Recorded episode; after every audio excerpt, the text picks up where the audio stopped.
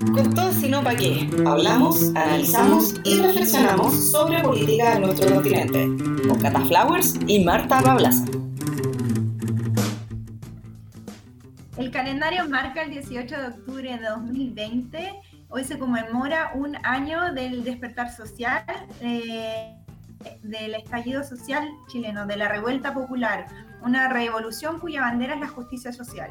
Cuando un pueblo está unido, no hay, no hay, que, no, hay, que, no hay quien pueda amedrentar su espíritu, tal como nos siguen demostrando las generaciones más jóvenes y las personas que hoy, eh, durante todo el día, llenaron eh, Plaza Dignidad otra vez, recuperaron el lugar, así que vamos en un, a un año del estallido social, vamos a ir con un capítulo especial de Con todo, sino para qué. Mi nombre es Marta Pablaza y estoy otra vez con mi amiga Cata Flowers. Cata, ¿cómo estáis?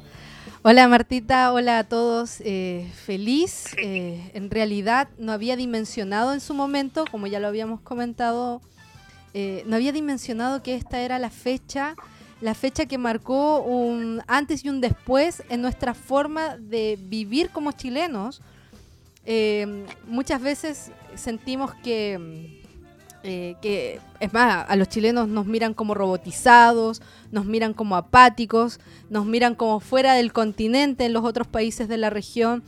Y en realidad hemos despertado de ese sueño largo y tedioso que tuvimos durante tanto tiempo, eh, que fue, nos dieron un tranquilizante cuando se retornó a la democracia luego de la peor dictadura que ha vivido el continente y que ha vivido también el mundo entero. Y nos despertamos porque ya nos empezaba a doler y nos empezaba a matar el espíritu de a poco. Y qué bueno que una vez más, eh, y lo digo también a conciencia de que fui testigo de cómo mis compañeras en el año 2006 despertaron, mis compañeros de universidad en el 2011 se movilizaron, los jóvenes fueron los que iniciaron justamente este estallido social porque ya no dábamos más, pero las, generaciones adultas, los adultos mayores, nuestros padres, las generaciones que nos preceden, no se atrevieron a alzar la voz porque todavía estaban dormidos. Y qué bueno que nos despertamos y qué bueno que hoy estemos unidos. El país, probablemente Chile y también nos ven desde afuera y conscientes también somos nosotras, Chile es un país dividido y la división probablemente en el último tiempo se ha marcado más en comentarios, en dimes y diretes, entre políticos, eh, entre las personas que viven el día a día tomando la locomoción colectiva, con aquellas que no tienen que sufrir justamente con esto de contar cada chaucha fin de mes. Pero nos hemos dado cuenta que también los que queremos un cambio, los que queremos un país nuevo, un país moderno, un país más justo, un país progresista, un país que respeta los derechos humanos, somos, esperemos también para la próxima semana, un poco más de la mayoría. Así que eh, feliz de estar haciendo este recuento. Eh, tenemos, eh, nos van a acompañar dos personas muy especiales porque es importante entender que a pesar de que hay muchos chilenos en el extranjero, también nos interesa lo que pasa allá en Chile. Y qué ganas, y esto lo digo de verdad, es como una confesión, qué ganas de estar allá manifestándome, qué ganas de haber sido parte de la manifestación más grande que ha vivido la historia de Chile y probablemente la historia en el mundo, porque lo que se vio el año pasado a partir del 18 de octubre en Chile fue mágico, para quienes siempre hemos soñado con un país más justo. Bueno, amiga Martita, eh, mm, eso era el comentario que quería hacer para iniciar justamente en este 18 de octubre del 2020, un año después del estallido social. ¿Cómo te sientes tú? Eh, tengo muchas emociones, la verdad. Eh, es, me siento como emocionada porque em, ha sido un año de mucha protesta social, conciencia social, un reordenamiento súper profundo de nuestro sistema. Es como que se, es como que se haya, como se destapó la olla, como dicen en Chile, y no nos quedó, y no nos quedó nada más que ver la pura y santa verdad en nuestro sistema, que nuestro sistema, el sistema social y económico de Chile en general es como muy fácil eh, hacer la vista gorda, porque tenemos muy como muy implantado como mecanismos de, evasión, como por ejemplo el consumo. Eh, crédito. El consumista, el consumismo, perdón. Entonces, este año ha sido un año muy austero, muy, muy de las verdades más profundas. Hemos visto como las, eh, como las instituciones políticas eh, y también como de orden social, como carabineros, se van desplomando, se va, se, va, se va revelando todo con una verdad muy cruda. Hemos visto mucha violencia y de repente tú decís como, a mí de hecho yo sentí como, yo sentía emoción hoy día porque ha sido súper difícil. Vivir en este tiempo en, en, Chile, en Santiago, ha sido muy, muy difícil. Eh, porque las escenas de violencia que hemos visto a nuestros a nuestros eh, hermanos eh, ciudadanos chilenos, eh, las mutilaciones, las, todo, o sea, las, las, violaciones a los derechos humanos. Entonces, es como, como que a uno le dan ganas de llorar de repente porque es demasiado. Es, demasiado, pero, pero siento que con cada paso que, cada día que pasa, y, y hoy día escuchaba una canción de Víctor Jara, también que me, me llegó muy mágicamente y decía, no, no, puedes, eh, no puedes mirar atrás. Mira, les voy a leer la, la letra. Dale, dale. Eh, bueno, escuchamos también una de las canciones de emblemas de las manifestaciones en Chile.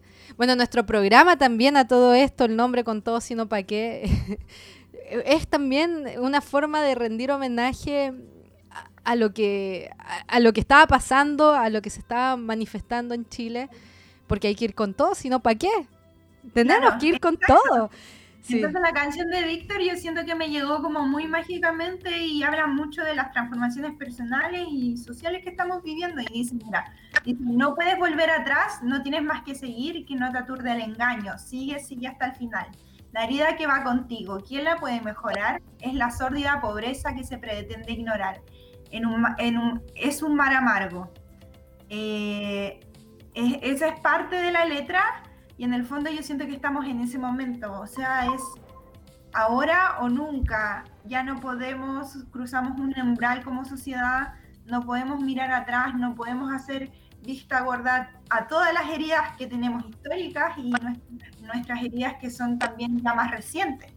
Entonces, siento que estamos en un momento Sí, todavía estamos en este proceso de desahogo. Bueno, vamos a presentar a quienes eh, nos están acompañando el día de hoy. Primero a una amiga a quien yo quiero muchísimo, que está también fuera de Chile y que nosotras hemos compartido muchos momentos, muchas llamadas telefónicas larguísimas, justamente hablando de las sensaciones que tenemos respecto a lo que vemos que pasa en el país del que somos eh, originarias, pues cierto. Quiero darle un gran saludo a mi amiga Pamela Núñez, que nos acompaña desde Buenos Aires. ¿Cómo estás, Pame?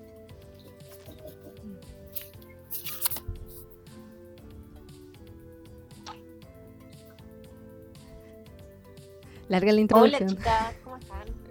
Yo estoy bien, acá también un poco con ganas de estar allá, eh, a un año de todo este estallido social, desde que básicamente, no sé si despertamos, pero que ya la gente se aburrió y salió y se juntó, se congregó y empezó todo esto. Hoy eh, conmemoran eso acá en Argentina, que es el segundo país con mayor población chilena fuera de Chile. Hubo también una manifestación que fue chiquita en el obelisco, que es lo más conocido acá de la ciudad, eh, y así estamos, con las ganas de, ver qué es lo que pasa la próxima semana, esperando que por supuesto el apruebo gane no solo allá, sino que también acá y en todo el resto de los chilenos que estamos repartidos en el mundo. Y mm, viendo cómo, cómo va todo esto. En, cuanto a las palabras de la Martita de que solo hay, hay que ir hacia adelante, me parece que es lo que todos sentimos un poco Nadie asegura que si gana la prueba y hacemos una nueva constitución va a ser mejor que la que está ahora. Pero al menos... Eh, sí, Pero al menos tenemos la posibilidad de hacerlo. Exacto. Eh, tenemos un pequeño desfase ahí, Pame. Pero eh, tranqui nomás, tranqui, porque se puso nerviosita. bueno, eh, en realidad estamos en una oportunidad importante. Ya vamos a hablar también de por qué para nosotras que estamos fuera también es importante participar, por qué es importante ir a votar, por qué los chilenos en el extranjero, cuando se aprobó el voto en el extranjero, fueron a votar. Eh, también quiero, antes de que entremos a comentar esas cosas, eh, quiero darle también la bienvenida a otra amiga, periodista, que está en Chile, que está a unas cuadras de Plaza Dignidad. Ella está viendo todo lo que está pasando en estos momentos porque la gente sigue manifestándose. Nuestra amiga Carola Julio. ¿Cómo estás, Caro? Hola, bien, ¿y ustedes cómo están? Yo quería poner, no sé si alcanzan a escuchar, pero por la ventana un poquito del audio ambiente que no se escucha tanto, pero la sirena y todo, y, nada, está un incendio, se ve como a en la casa. Ese es, bien, revuelto. Ese es el incendio de, de, la iglesia de carabineros que se estaba informando justamente a través de los medios, ¿cierto? Ese mismo, igual habían, habían un par de barricadas ayer ya, así que imagino, yo no pasé, no me consta, pero me imagino que deben haber un par de barricadas y hubo unos saqueos cerquita también en Portugal con diagonal Paraguay, así que se escucha, se escucha todo desde acá, en realidad es, es raro. Eh, extraño ver eh, cómo se repite, es como estar en el año de la marmota. Lamentablemente es como estar en el año de la marmota y digo lamentablemente porque ojalá hubiese cambiado algo y en realidad aquí estamos. Eh, tú, Caro, has estado gran parte de este, este año, que ya ha transcurrido desde el 18 de octubre del año pasado, el 2019. Has estado justamente cerca del epicentro de las manifestaciones. Y es más, es más recuerdo eh, que tú estuviste por acá, por Lima, antes de, que, de que ya el asunto pasara a ser mucho más fuerte y viviste también una situación muy, eh, muy, muy intensa con esta incertidumbre si ibas a poder volver al país. ¿Te acuerdas? Yo estaba el 18, yo fui el 18, justo estaba viajando a Lima y después no pude volver. Tenía programado volver el 20 a Santiago y, me quedé tirada en el aeropuerto pensando que, nunca iba a poder pasar eh, la frontera y después llegué a Santiago en toque queda, no podía conseguir nada para irme a mi casa, fue fue bien, fue, fue bien eh, surrealista toda la escena de, de volver en esos días. Y recuerdo que iba camino al aeropuerto y en, la Alameda no pude, la Alameda, para todos los que nos escuchan, es el eje principal de Santiago, eh, no podía atravesar para llegar al aeropuerto. Me quedé botada en la mitad de la Alameda. y realmente era una escena de una película hollywoodense surrealista todo. Oye, es que, ¿sabes? Eh, esa sensación de que tú no puedes volver a, tu país, me imagino que nosotras no vivimos, estábamos chicas eh, y vivimos eh, prácticamente el final de la, de la dictadura, no vivimos justamente la parte de, de la gente que tuvo que irse exiliada del país y que no tenía esta posibilidad siquiera de retornar al país. Y esa sensación me imagino que tuviste también porque nos contaron las historias, porque tienes familiares, tenemos familiares que están en, todavía como exiliados, viviendo en el extranjero. Eh, ¿Qué sentiste también respecto, te vinieron muchas de esas historias a tu cabeza o no?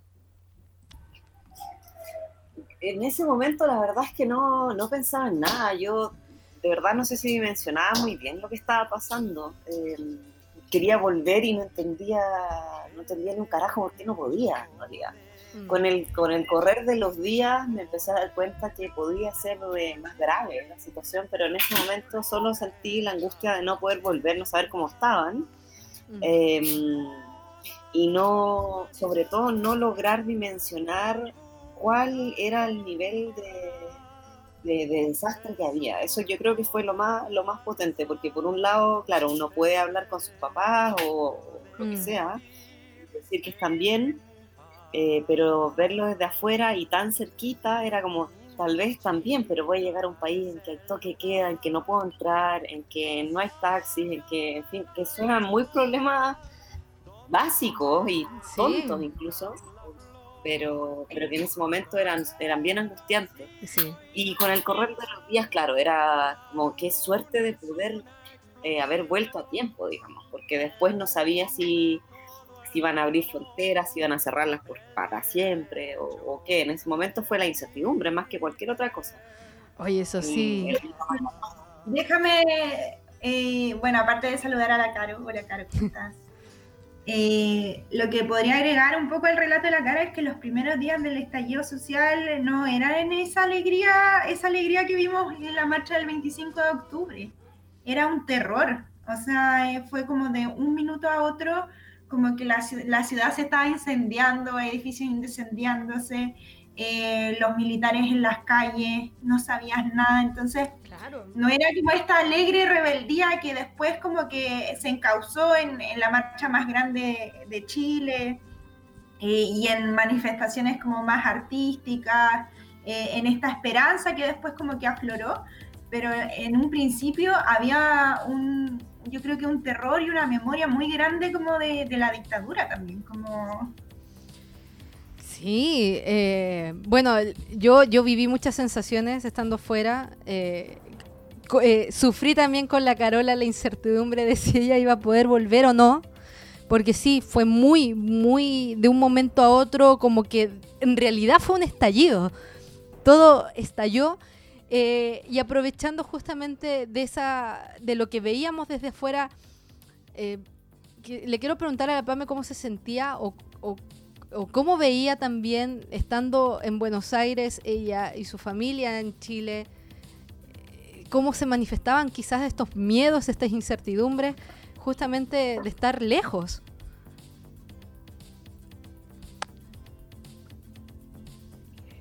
Eh, sí. Hola, Caro, ¿cómo estás? y aprovecho de saludar. A mí me, me pasó que estaba súper lejos, no entendía nada de lo que estaba pasando. Y mm, lo primero que pensé fue en llamar a mis papás. Y mis papás estaban como dos personas mayores en la casa, no entendiendo nada, ni siquiera habían prendido la televisión. Y mi mamá me dice, no, yo ahora voy a salir a comprar al supermercado, que me queda, me faltó comprar algo para el fin de semana. Y yo, mamá, prende la televisión, está el- un desastre. Y después le corto, llamo a mi hermana y mi hermana me dice, no, yo vine aquí a, no entendiendo nada de la situación. Vine aquí a, a las tarrias, pero no sé por qué hay muchos carabineros, me dice. Wow. Y yo como, estás a, a cinco cuadras de un desastre y es como, ah, por eso el metro no funcionaba. Mi hermana, una trabajadora de banco que no entendía nada básicamente, ella salió más temprano, hizo cualquier, no, no, fue con la conciencia de irse a la casa y bueno, ahí puse en sobreaviso a ellos y, llegaron a casa y todo, pero también angustiada porque mi hermana quedó en, las, en Avenida Las Tarrias con la Alameda tirada, sin metro, sin locomoción colectiva, no sabía cómo llegar a casa caminando, Claro. no tenía idea de nada. Entonces al final yo desde acá dándole instrucciones de por qué calles caminar, porque mi hermana tampoco sabía, conocía los lugares. Entonces Claro. fue una incertidumbre. Bueno, nos, nos pasa, no sé si a ti te pasa, pero desde que yo estoy fuera estoy quizás mucho más atenta de lo que pasa en Chile, eh, sobre todo justamente en, este punto que es crucial, eh, que es un cambio importante. Mi familia está allá. Yo soy la única que está fuera en estos momentos. Mis papás, mis tíos, mis hermanos, mi hermana, mi sobrina, eh, mis primos, todos están en Chile. Y evidentemente eh, tú ves las cosas que ocurren y, y- dan esa- esos miedos, esas sensaciones eh, de, de esos recuerdos, de esas historias, de esos relatos que te contaban cuando tú eras chica respecto a las cosas y las atrocidades que se vivían en dictadura. Y en Chile seguimos en una democracia, tenemos todavía un gobierno electo democráticamente. eh, bueno, bueno, sabemos que bueno no es, pero no estamos todavía, eh, no, no hemos cruzado de nuevo esa frontera de ir a justamente a una dictadura militar donde, mm, eh, donde se desaparecen personas, donde se matan personas a sangre fría. Eh, sí hemos tenido, creo yo, y eso me gustaría tenerlo de, la, de lo que me puedan decir la Caro y la Marta que están en Chile en estos momentos y que han estado durante todo este periodo, porque sí han habido prácticas y, ha habido, y han habido situaciones que nos hacen pensar de que estuvimos muy cerca del el abuso, bueno, el abuso policial existió, la violación a los derechos humanos existió e, y también existió, sobre todo por las personas más adultas, ese miedo de que podíamos volver a, a estar en una dictadura.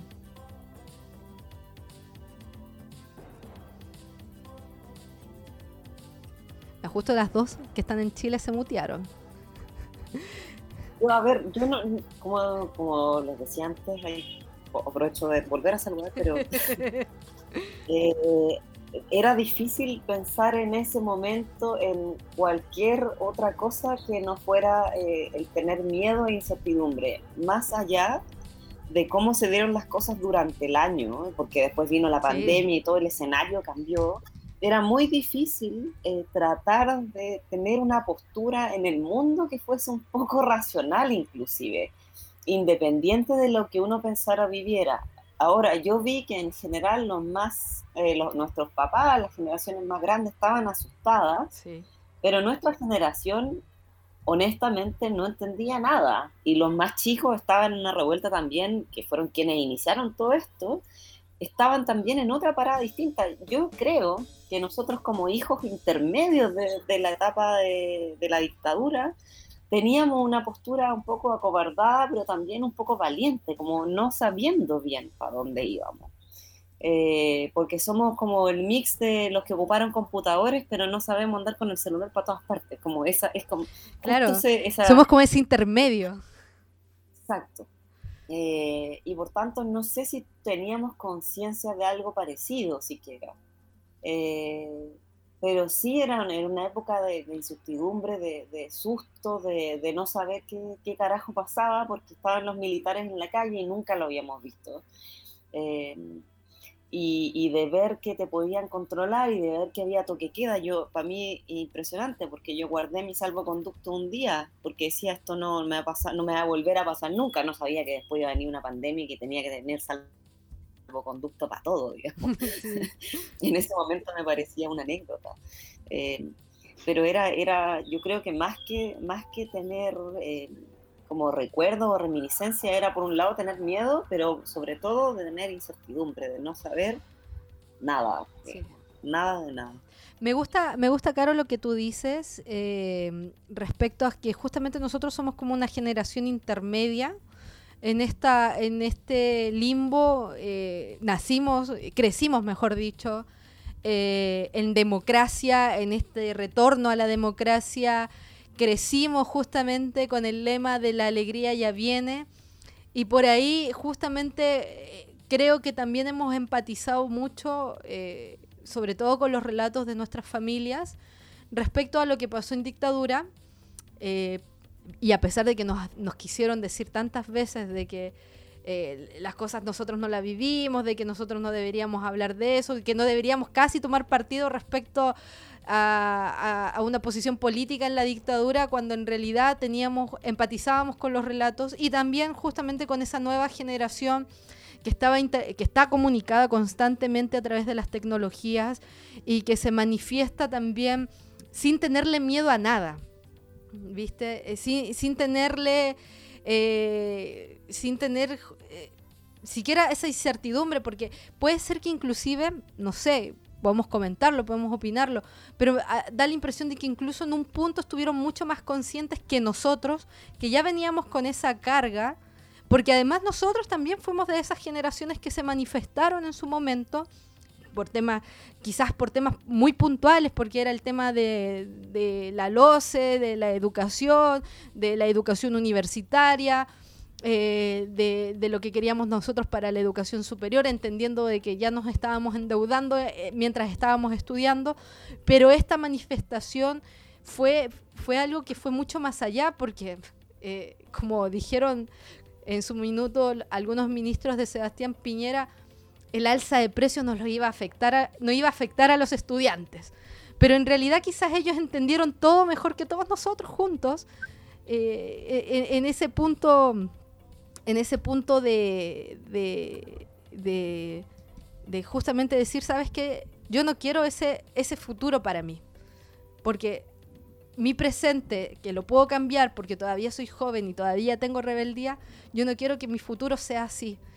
Y en, y en realidad nosotros ya estamos en ese futuro quizás de, de, donde nos sentimos ahogados por las deudas, donde, no sabe, no, donde ni siquiera sabemos si podemos acceder a una vivienda, donde ni siquiera sabemos si vamos a tener coberturada una, una, una enfermedad, no sabemos si nos van a atender en, en, en, el hospital, no sabemos si nuestros hijos van a poder estudiar en la universidad porque cada vez es más cara la educación en Chile. Creo que ellos despertaron más conscientes que todos nosotros. Me gustaría agregar algo, pero en clave un poco ya como de broma. No, no, no una broma, pero cuando estudiamos, eh, cuando estudié, estaba en la universidad, sí. eh, estudié historia.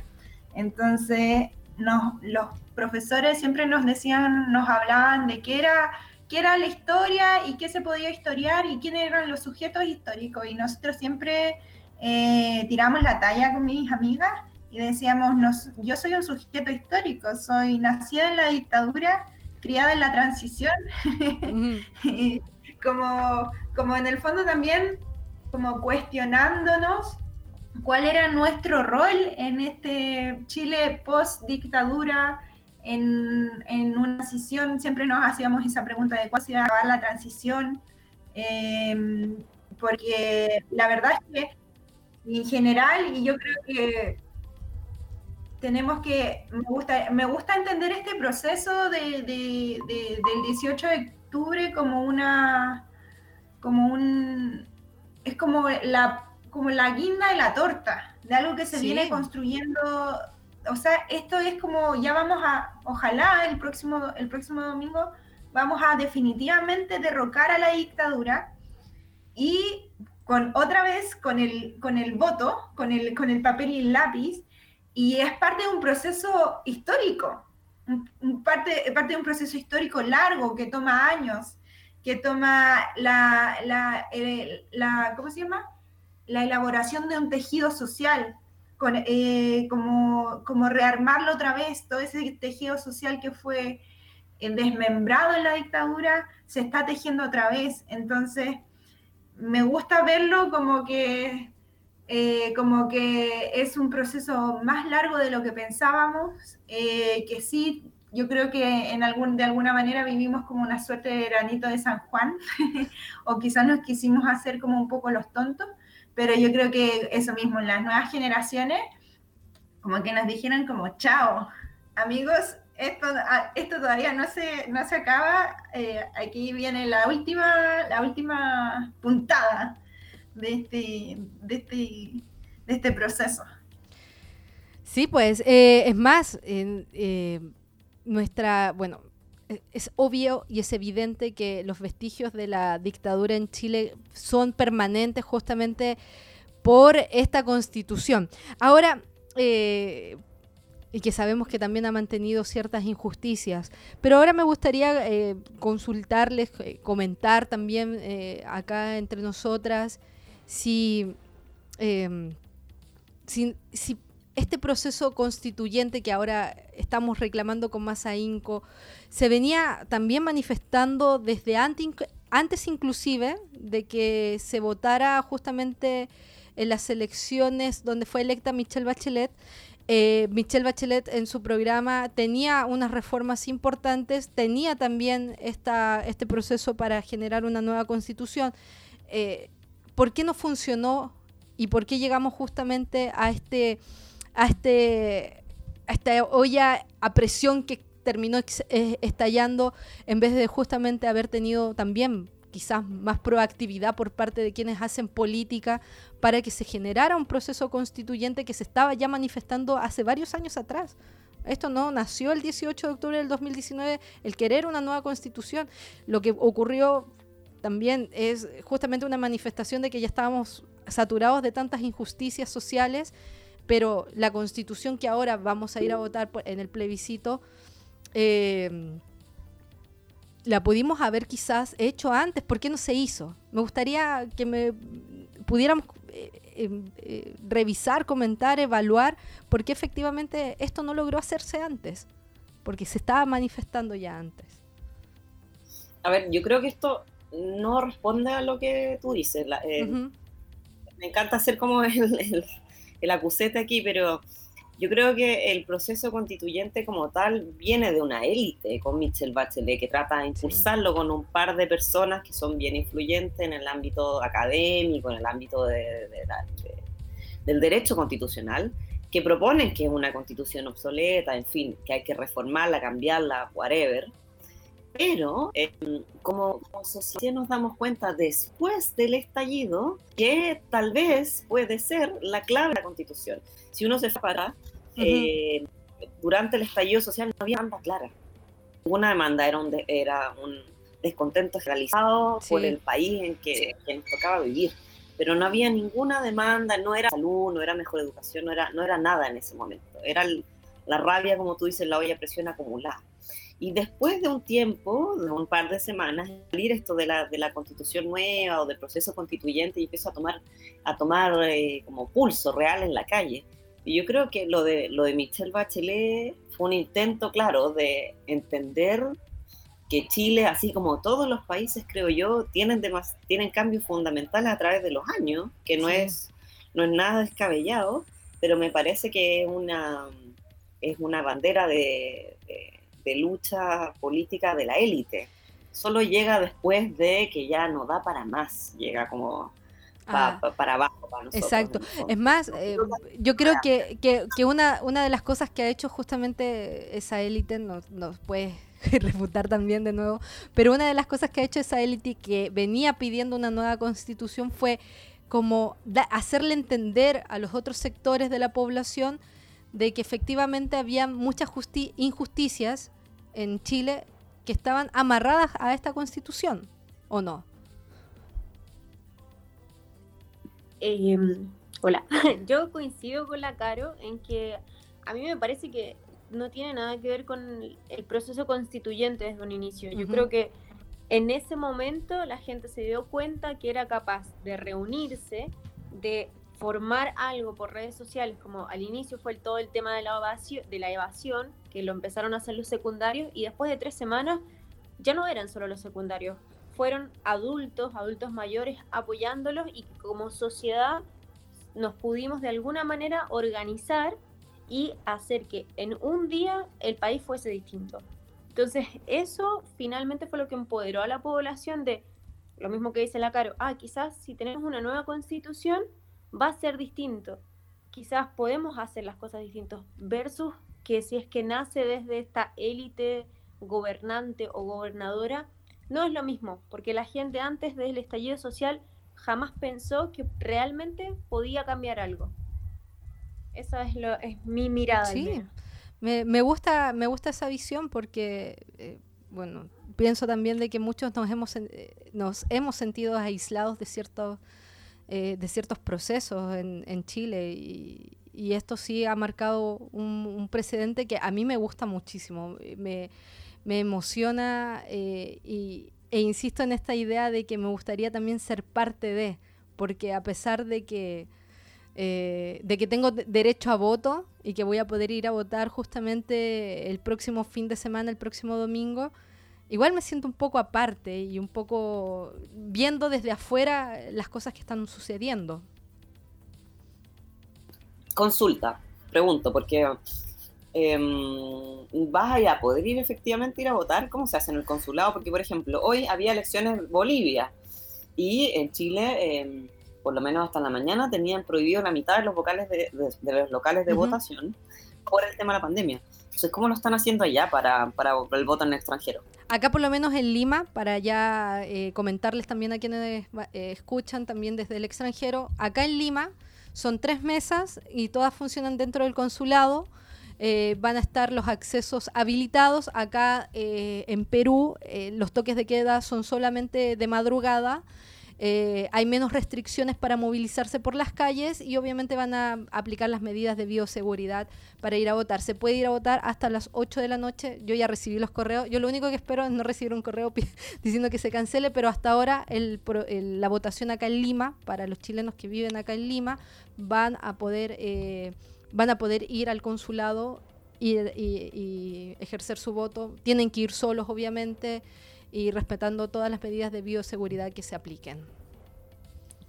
Claro, acá en Buenos Aires, eh, como es la mayor población de chilenos en el extranjero inscritos, no se va a hacer ni en el consulado ni en la embajada, sino que se alquiló o se arrendó un, centro de eventos que está en inmigraciones. Existe un permiso especial para ir a votar que dura 24 horas. Eh, también es hasta las 8 de la noche con horario exclusivo de 2 a 10, de 14 a 17 para adultos mayores. Y bueno, son seis mesas las que están habilitadas. Efectivamente solo puede votar una persona, o sea, siempre ha sido así, pero con mucho más distancia social, los demás tienen que esperar afuera.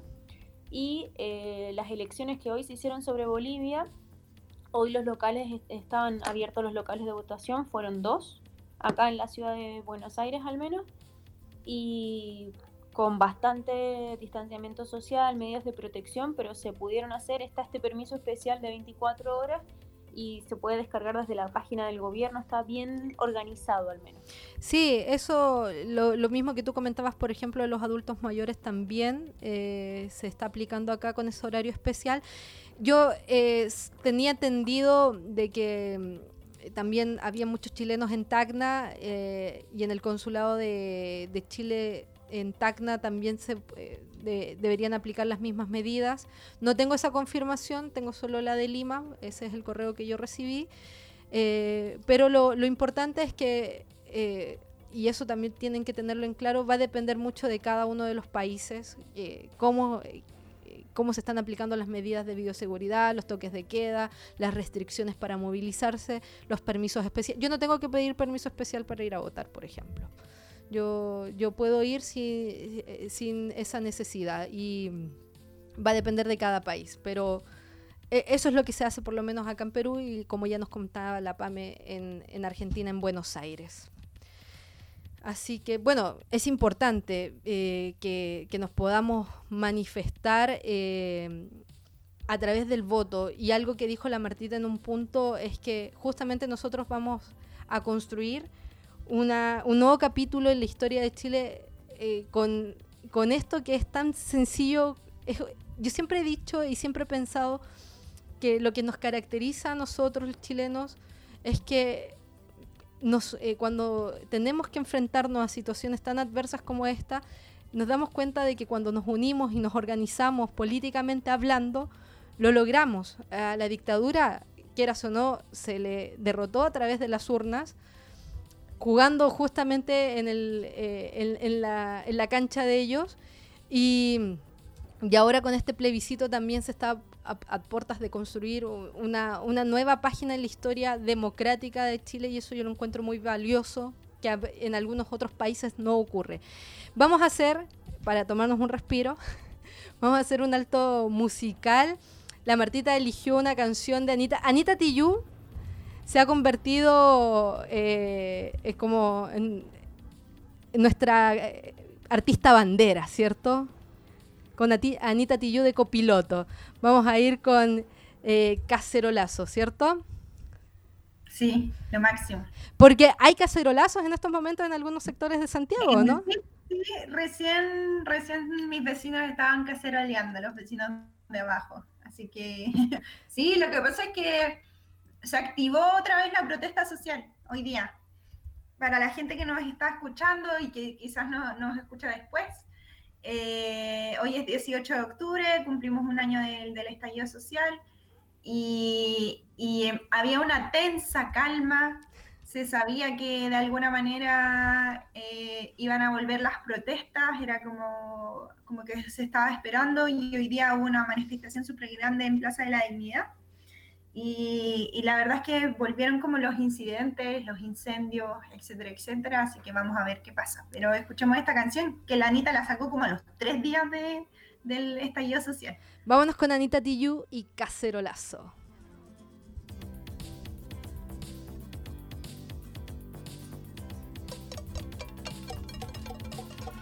En 200 metros, gira a la derecha corre con tu madre que vienen los pacos.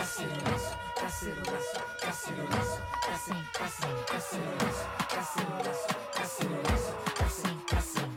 Quema, despierta, renuncia, Piñera. Por la Alameda, nuestra la moneda. cuchara de palo y toque de queda. Cacerolazo no son 30 pesos, son 30 años la constitución y los perdonas con puño y cuchara frente al aparato y a todo el estado. Cacerolazo y escucha vecino, aumenta la vecina y a la barricada de gasolina. Con tapa con olla frente a los payasos llegó la revuelta y el cacerolazo. Cacerolazo, cacerolazo, cace- cace- cacerolazo, cacerolazo,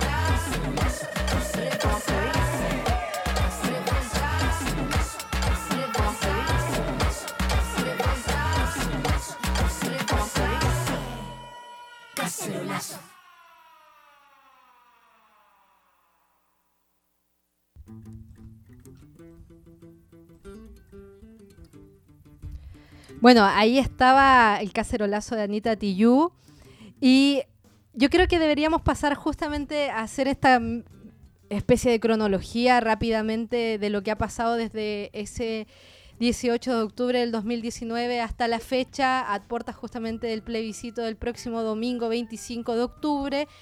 Y ahí en la canción pasaban los audios justamente eh, de Cecilia Morel, ¿cierto?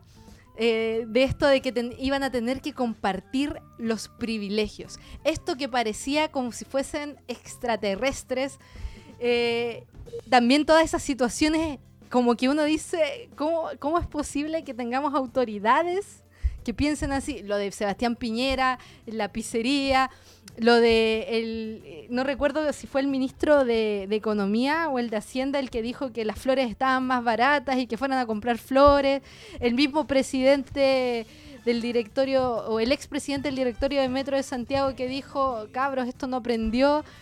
Y todas esas cosas que uno dice, ¿cómo es posible que, eh, es que esta élite política sea tan, tan inhumana en algunos aspectos? Porque eso, eh, o sea, esa es la, la sensación que me daba, insisto, durante todo este periodo yo no he viajado a Chile y he estado como espectadora viendo justamente todo lo que ha pasado en el transcurso del año y yo digo, ¿cómo es posible haber tenido, haber votado por autoridades que, tan inhumanas? Autoridades que no se podían, que no entendían cuál era la realidad del país en el que estaban. Porque ni siquiera siendo y entendiendo que Chile es un país sumamente centralista, ni siquiera entendían cómo era que vivía día a día un santiaguino promedio. El metro de Santiago, el Transantiago, que ahora tiene otro nombre, eh, los precios de, de- del pan, de la comida, de la canasta básica, el, el sueldo mínimo que no alcanza, las pensiones que no alcanza, las personas que tienen que alquilar porque no tienen y no pueden acceder a una vivienda, la persona que murió esperando la atención en el hospital público, los chicos, eh, los jóvenes que no lograron ingresar a la universidad porque no tienen la plata, porque... eh, porque así está, porque así es la realidad de Chile. ¿Cómo es posible de que no la hayan querido? Bueno, creo que nunca la quisieron ver.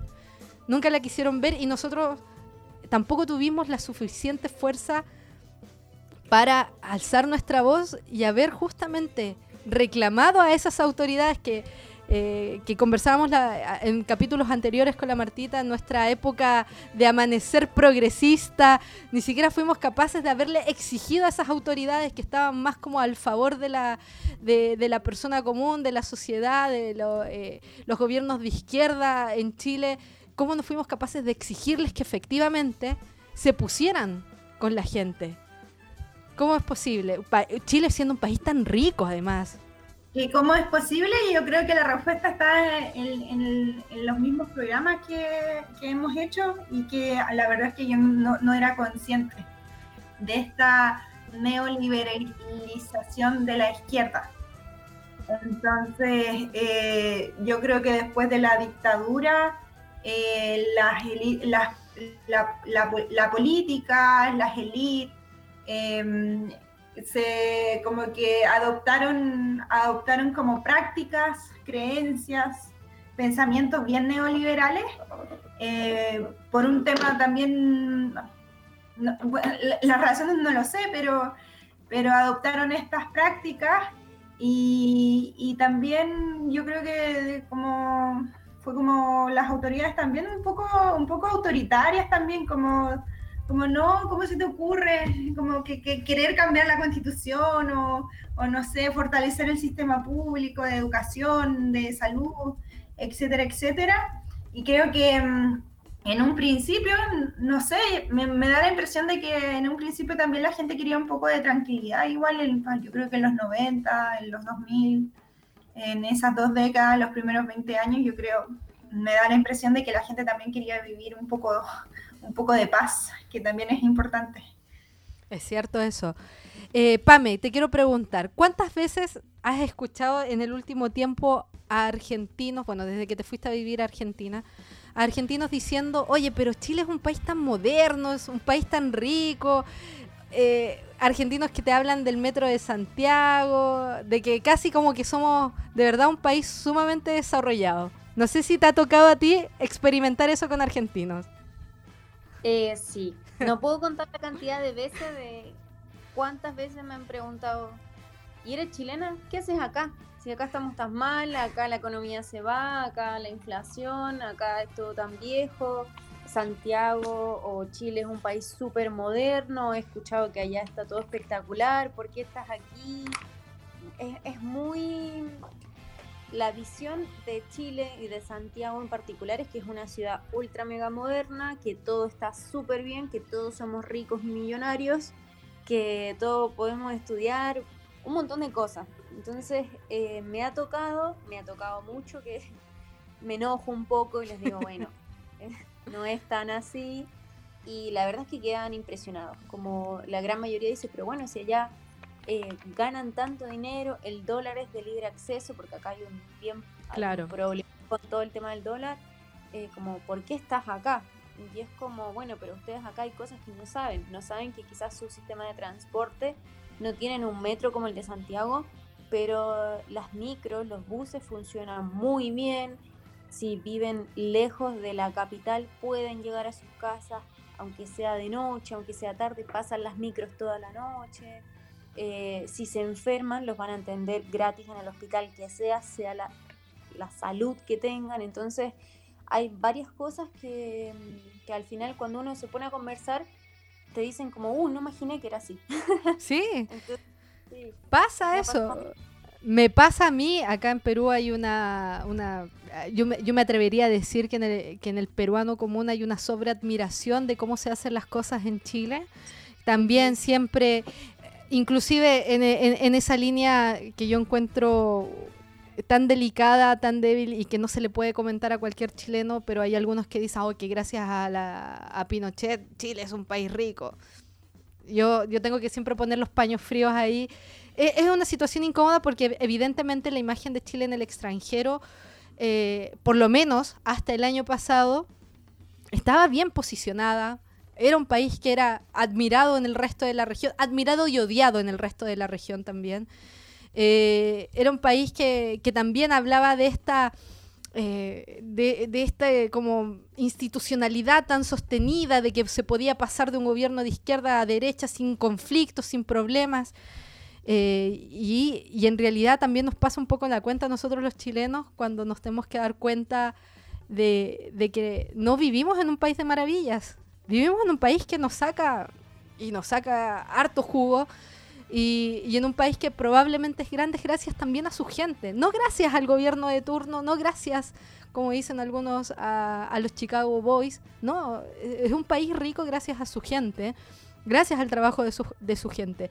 Caro, eh, justamente en esta misma línea, ¿por qué nos pasó la cuenta? ¿Por qué crees tú que nos pasó la cuenta este eh, neoliberalismo? Fuimos el laboratorio del neoliberalismo y, ya estamos llegando justamente a, preguntarnos qué es lo que deberíamos tener ahora porque ya no da más este sistema neoliberal que impera en Chile. Bueno, a, a nivel muy personal creo que es por lo que nos pasa la cuenta cualquier cosa a nivel de los seres humanos y es por el, el exceso. Eh, si te comemos un exceso de dulce nos enfermamos la guata, un exceso de neoliberalismo va a hacer que, que las instituciones vayan colapsando porque no pueden dar abasto con su propio financiamiento, se vuelven, se vuelven objetos de mercado. Y en el fondo, a ver, que ciertas reformas o ciertas cosas hicieron, hicieron que el país tuviese avance en términos económicos, eso no se puede desconocer. Pero la ambición es tan grande que termina por, por socavar esos avances. en el Ujú. fondo.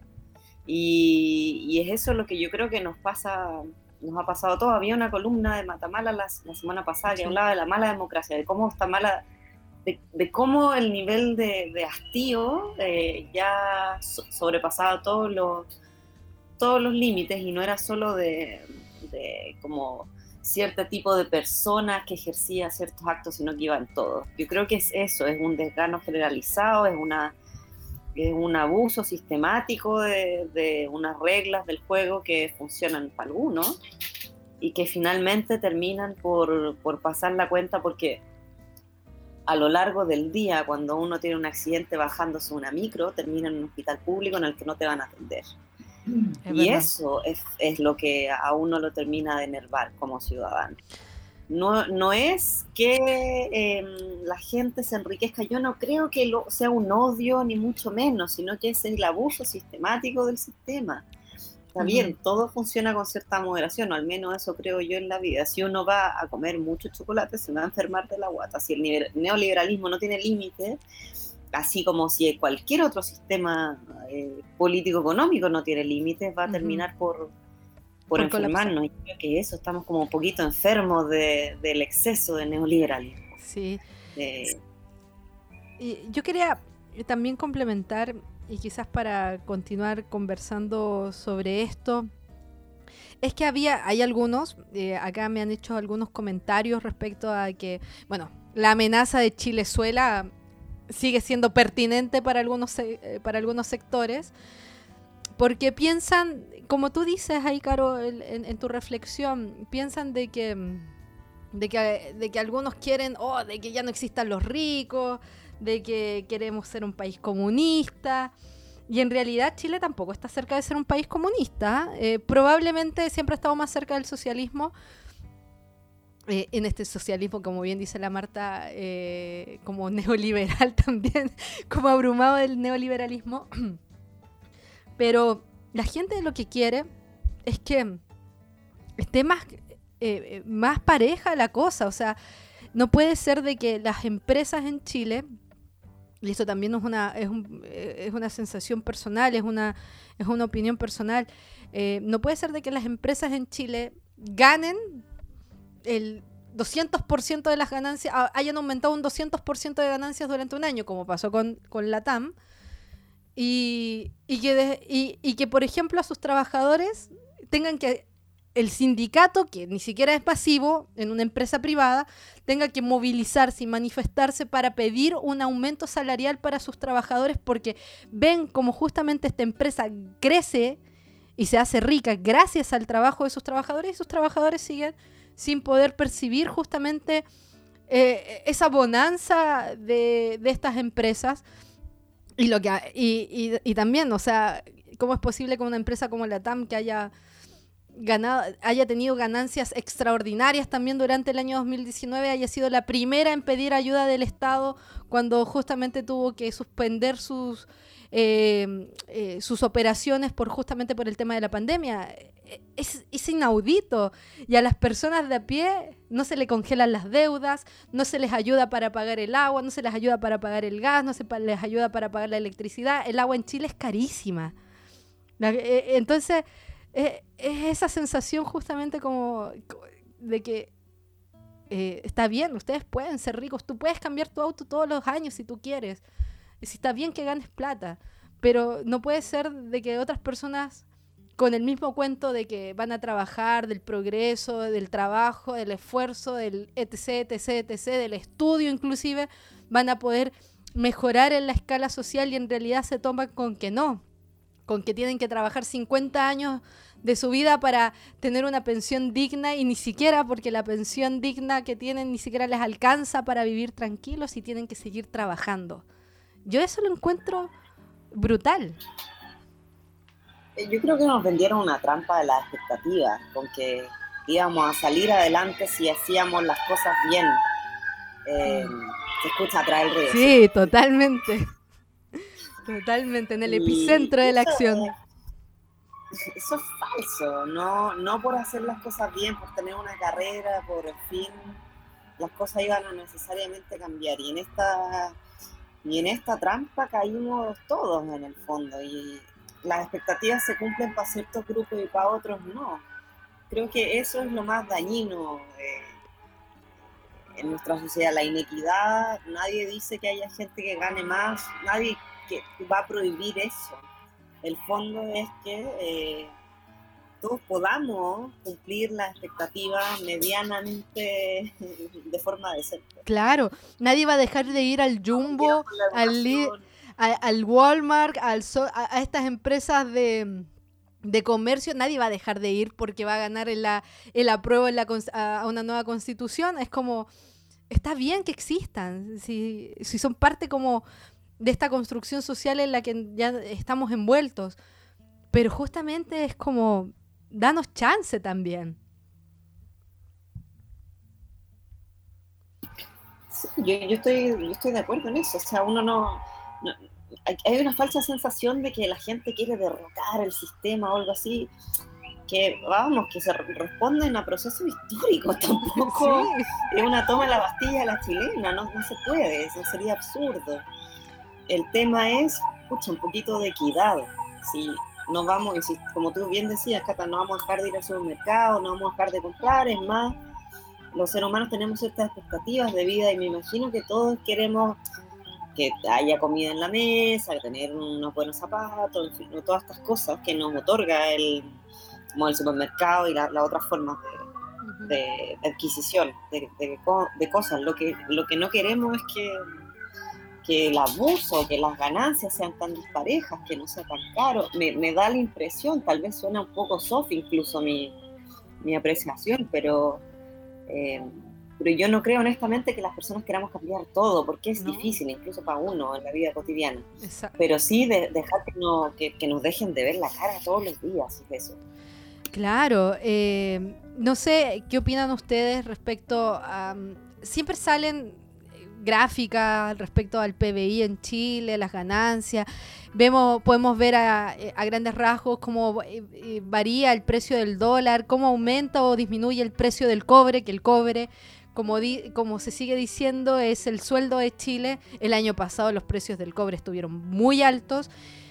Y yo quiero preguntarles a ustedes si ustedes creen que efectivamente un país como Chile, con las materias primas que existen hoy, eh, con la distribución, o sea, con el Producto Interno Bruto que tiene, con las exportaciones, con los tratados de libre comercio, etcétera, es un país que puede pagar eh, o que puede costear una salud pública que, que atiende efectivamente a las personas, que no discrimine, que dé un buen salario a sus profesionales de la salud, a sus, a sus, eh, a sus servidores del área de la salud, o por ejemplo, invertir para que la educación pública tenga mejores infraestructuras para que los colegios que eh, los colegios que son del sistema público puedan también tener docentes bien pagados eh, en buenos horarios con trabajo multidisciplinario para formar buenos profesionales buenos buenos ciudadanos y buenos profesionales para el futuro.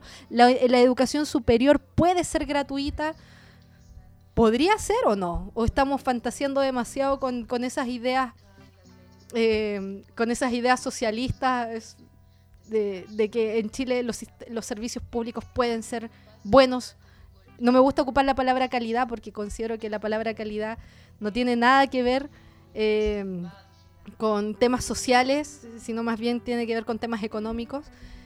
Pero sí podemos brindar un buen servicio público en salud, en educación, podemos dar buenas pensiones, un buen transporte público, en sí se puede o no se puede en un país como Chile.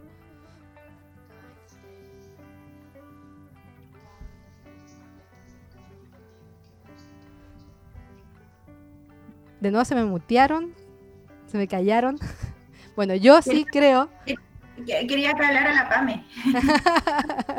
Bueno, yo eh, sí, ¿sabes qué? Sería bueno que también tuviéramos la visión y la respuesta de la PAME, porque la PAME está en un país, en Argentina. ¿Tú estás estudiando gratis en Argentina o estás pagando por tu educación? No, no, yo estudio gratis. Es que las escucho con retraso, por eso me. Dale, tranqui, tranqui. Eh, a mí me parece, quizás esto es, cla- es una comparación un poco burda porque no soy economista, no, no tengo tan claro todo el tema del PIB y esas cosas, pero a mí me parece que si Argentina es un país que está bastante empobrecido, es capaz de otorgar salud, educación gratuita, transporte público accesible, ¿por qué Chile, que es uno de los países más ricos, no es capaz de hacerlo? En la comparativa, por supuesto porque quizás, eh, eh, volviendo al tema anterior, que, todo, eh, que muchos argentinos te preguntan por qué estás acá, si está tan bien, en Chile todo es mucho más caro y el sueldo es mucho más de lo que pagan acá, pero no te alcanza. Te tenés que endeudar o te tienes que endeudar para poder llegar a fin de mes. Acá el sueldo es bajo y es comparativamente bajo con respecto al valor hoy del dólar, pero puedes, a- puedes acceder a un transporte, por ejemplo, puedes acceder a un sistema de salud. Entonces, las cosas son distintas. Yo estudio actualmente medicina, estudio gratis en la universidad pública, no tuve que pagar nada, creo que tuve que pagar mil pesos chilenos solo para la inscripción por un papel y no he tenido que pagar nada, ni un peso más. en, en todo voy en tercer año y mm, solo hay que pagar si es que repruebas una materia y que básicamente son como 500 pesos chilenos para poder cursarla de, de nuevo. Ni siquiera es realmente una... eh, Ni siquiera es un impedimento. Hay impedimentos de otro tipo para poder acceder a la educación que tienen que ver con que si eres una, fa- eres de una familia muy pobre y no tienes una vivienda en donde puedes acceder bien, comer bien, quizás no vas a poder llegar a la facultad porque vivís lejos. Pero tienes la posibilidad de poder estudiar bien una educación de calidad y gratuita. Y que al final eso también hace que los mismos profesores, por ejemplo, en las universidades acá, eh, no cobren mucho. Es casi que trabajan gratis, pero porque está esa visión de que somos parte de la sociedad, hacemos la educación. Que en Chile no.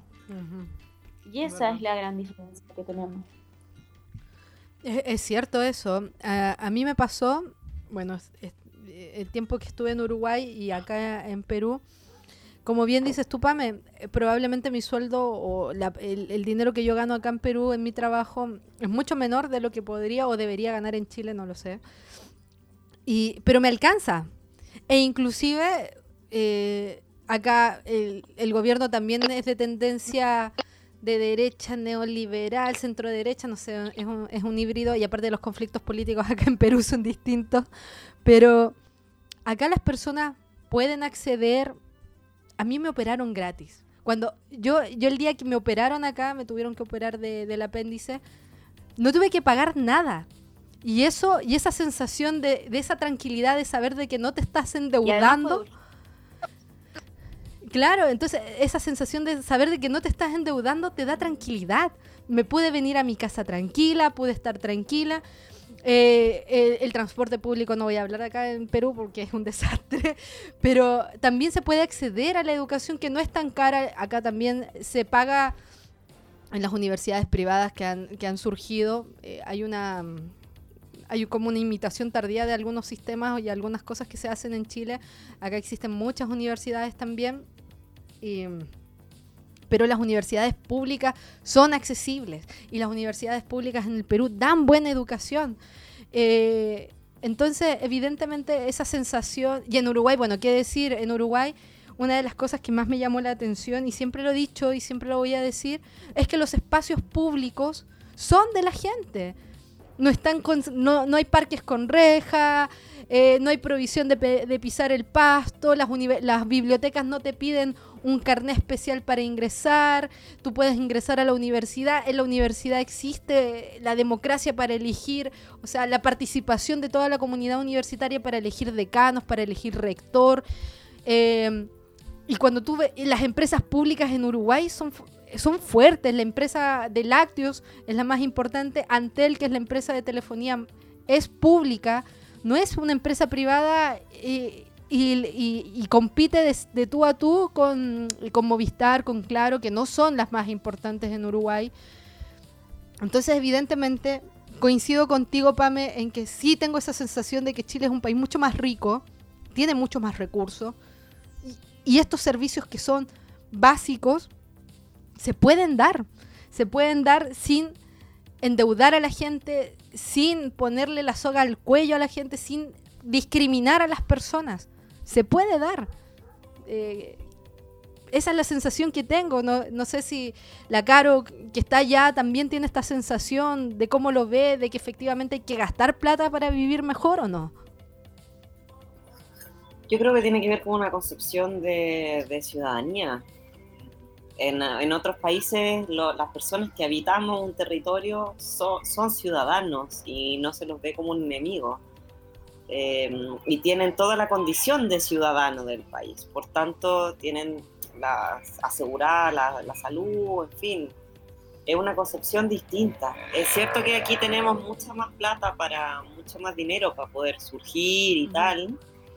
Eh, pero es mucho más engorroso que ese dinero cunda y que, que no tengamos que llegar a fin de mes, como, como decía la PAME, endeudados o, o teniendo miedo de enfermarnos porque no vamos a poder pagar la cuenta del hospital. Oh, sí. Yo creo que es una concepción de- del ciudadano, eh, de, de una persona que habita un territorio que ayuda a que este territorio eh, sea mejor, con una concepción de comunidad y que no tiene incluso que ver con, con un gobierno, tiene que ver con una, con una noción de, de territorialidad y de, de comunión y de otro tipo de cosas. Eh, y, y- y claro, aquí por más un dinero que uno gane, es, es difícil. Hay que ser realmente millonario para poder estar, eh, estar tranquilo. Realmente hay que pagarse buenísimos planes de salud, eh, hay que tener mucho dinero para ir a la universidad, y si no lo tienes vas a vivir toda la vida endeudado. Yo creo que ninguna de las cuatro eh, estamos libres de alguna deuda en. Chile, porque estudiamos o nos operamos de algo, o se nos cayó una muela, o cualquier cosa, y eso ya nos endeudó para 20 años, Claro. y vamos a envejecer así. Sí. Eh, y es porque na- nadie espera que el gobierno lo haga todo, pero sí espera que tengamos ciertos derechos y ciertas libertades como para no estar angustiados toda la vida, así es eso. Sí, bueno, esa, esa sensación eh, de, de que no nos podemos enfermar en Chile, de que Es más, es más, justamente eh, eh, haciendo reflexión de lo que tú dijiste en otro momento. Que con el tema del COVID, yo dije, no, bueno, aparte de todo el miedo y toda la cuestión, yo dije, no, yo no me puedo enfermar ni cagando, porque dije, yo no tengo, yo no, no tengo plata para pagar una clínica ni una hospitalización. No, es que además recordemos que en el tema del COVID eh, en Chile, las para hacerse las pruebas para descartar el COVID eran carísimas, eran carísimas. Eh, bueno, no sé si siguen siendo caras porque ya ni sé si el, el, Ministerio de Salud se hizo o no cargo de aquello. Acá hubo toda una, una, revuelta con respecto a las pruebas que compró el gobierno, pero por lo menos el gobierno te daba acceso a, esas pruebas y, y por ahí podías estar más tranqui con, eh, con, con esa sensación de que ya me van a hacer la prueba y no voy a tener que pagar nada, pero en Chile leía testimonios a través de las redes sociales, ciertos o, falsos, había varios que, que, justamente apuntaban a esto de que no se querían enfermar, pero si se enfermaban iban a tener que pagar mucha plata por primero descartar y después ni qué decir con el tratamiento. Entonces, Em, se, fijó un precio para las cosas, pero es, extraordinario. Creo que yo desde que tengo uso razón nunca había visto que los sistemas públicos y privados se fusionaran para fijar algo. Eh, claro. y en Chile las cosas de verdad, tiene que haber una pandemia global donde la gente se muere porque haya un cambio. Es así de brutal nuestra, nuestra animadversión por, por, los cambios y se nota mucho. De verdad que tiene que quedar un desastre eh, para que digan, ups, creo que estamos haciendo algo de manera incorrecta. Sí, bueno, eh, vamos a ver lo que, lo que nos depara justamente el próximo fin de semana. Vamos a hacer un, un nuevo pequeño corte musical, nos vamos a ir con Tiro de Gracia, esta canción la pidió la PAME, eh, haciendo justamente referencia a estos reclamos sociales que no son nuevos, que, son ya eh, de varios años, quizás no nos dimos cuenta nomás. Y vamos a volver, eh, vamos a volver para justamente eh, cerrar ya esta temática y hacer una expectativa de lo que se va a venir después de este plebiscito que estamos nosotras ansiosas de que se pueda dar, ansiosas de saber cuál es el resultado, ansiosos también de saber cómo se va a llevar a cabo. Bueno, vamos primero con tiro de gracia y el juego verdadero.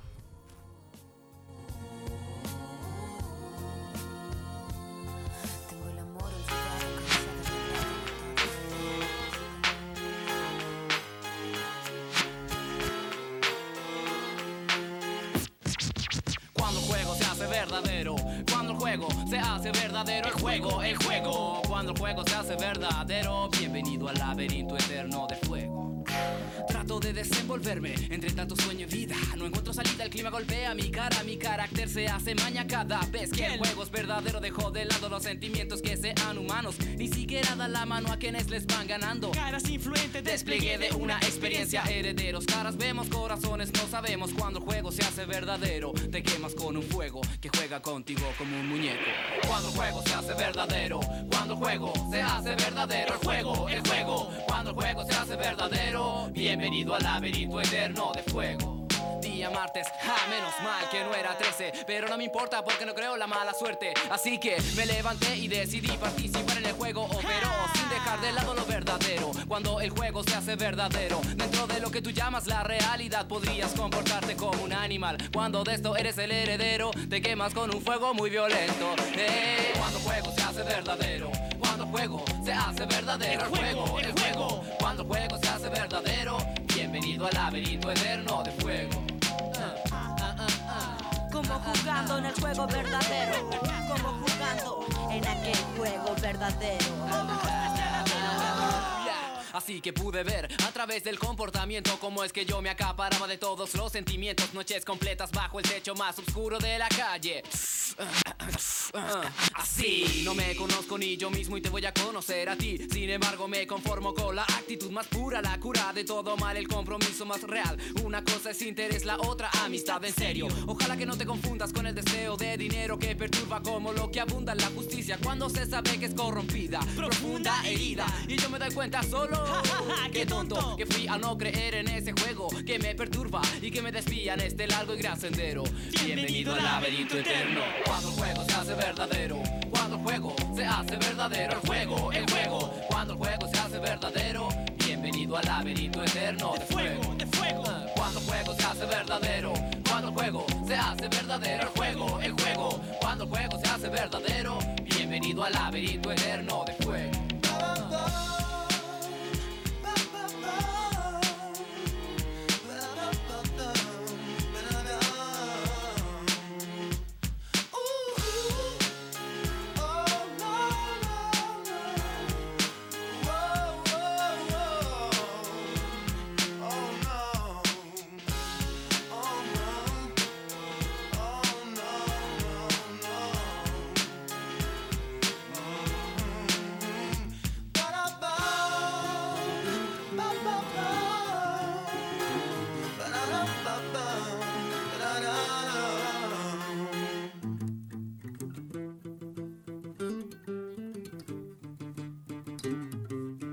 Bueno, volvemos acá ya con nuestro último bloque de este programa que estamos haciendo justamente en la previa. Esto es como la previa del plebiscito.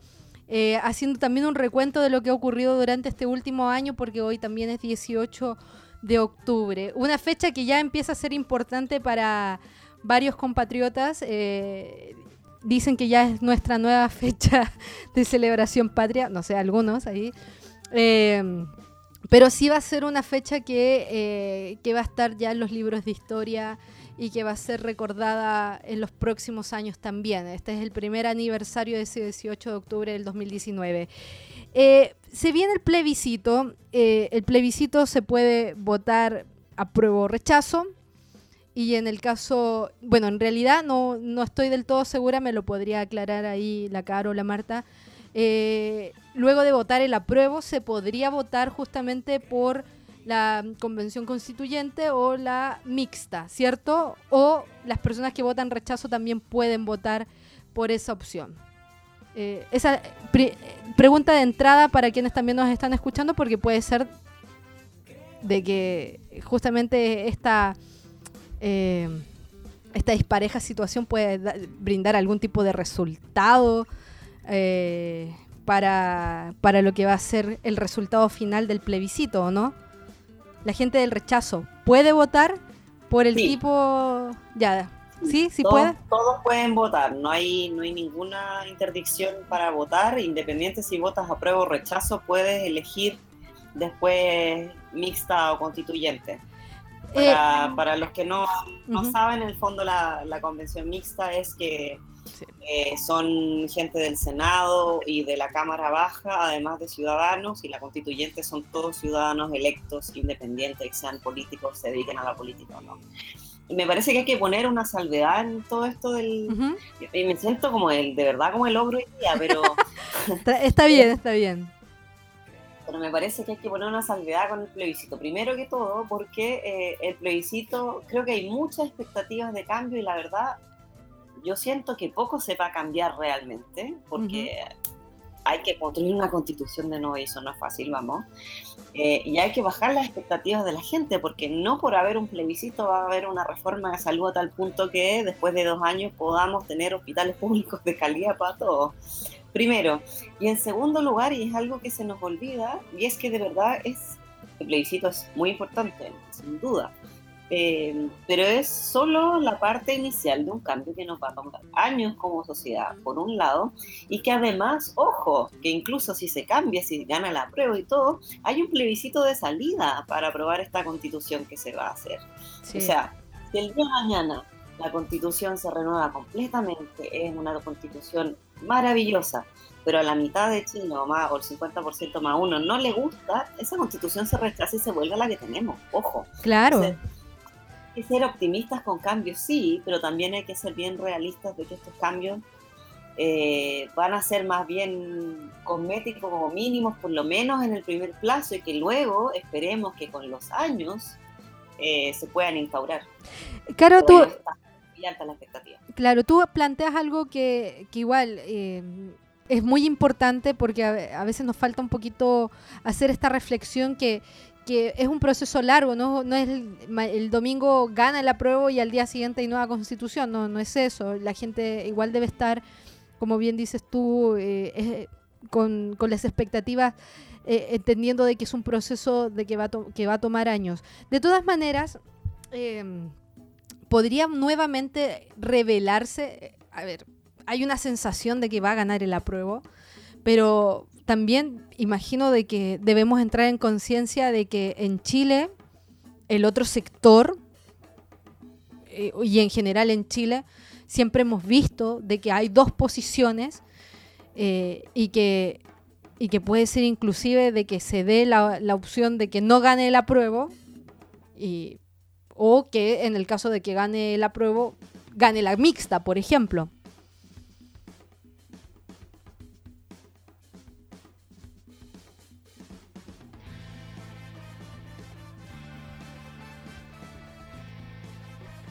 Em, yo igual tengo esas dudas con respecto a, a todo el tema del rechazo, porque nosotros también, y que por ahí lo tengo un poco en la mente porque hace poquito vi una serie, en Net- un documental en Netflix que tiene que ver con las redes sociales, nos movemos en un entorno en donde la gran mayoría de Mm. nuestras personas está a favor del apruebo.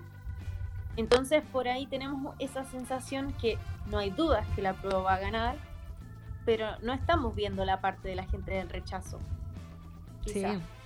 Yo hace poco hablé con un par de amigos que van a votar a favor del rechazo, que gente con a la que conozco, con la que quizás me crié, estuvimos en los mismos barrios y todo, pero están a favor del rechazo y eso no se ve. Entonces tampoco sabemos bien qué es lo que ellos van a votar. Así que para mí al menos eh, la gran incertidumbre es ver bien cuál es el universo real de gente que va a ir ese día y va a decidir votar. Exacto. Eso también está bueno.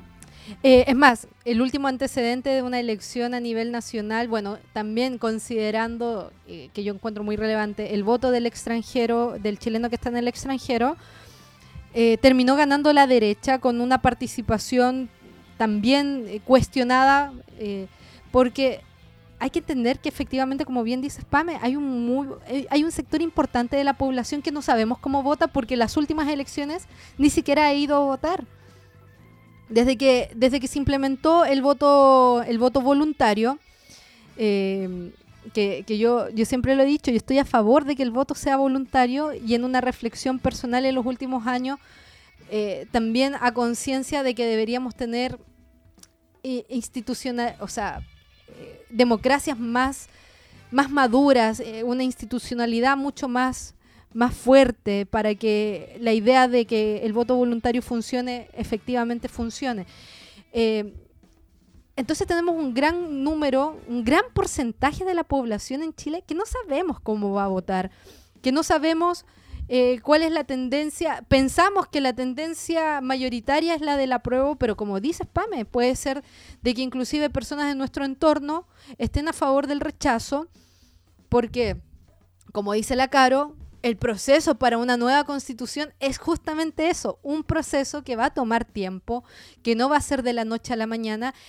Y en este momento ni siquiera tenemos la garantía de que efectivamente una nueva constitución nos dé eh, la justicia social que, están, que se está manifestando y que se está solicitando en las calles.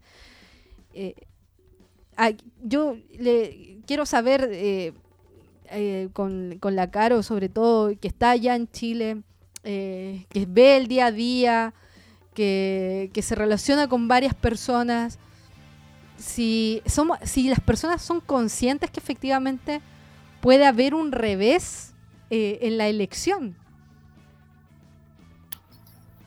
Yo, yo creo que es lo que decía un poco la PAME, ¿ah? uno se ve como lleno de, de ciertas personas que, que son afines a lo que uno piensa y no, no ve lo del resto, como lo del dilema social que, que plantea el, el documental.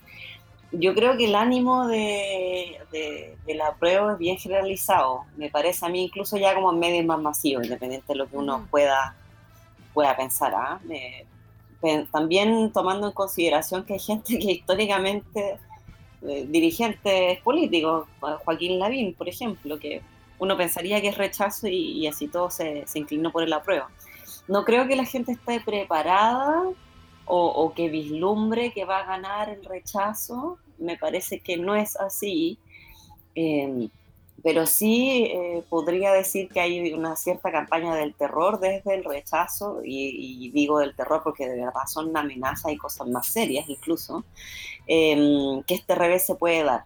Ahora no creo que pase de, de algo en redes sociales, pero yo no veo conciencia de, de, un revés, eh, como tampoco veo conciencia de, de que esto recién es el comienzo. Y por el otro lado, Ujú. poniéndome del lado del rechazo, yo tampoco creo que la gente el rechazo se le esté pasando por un minuto en su cabeza que ganar la prueba.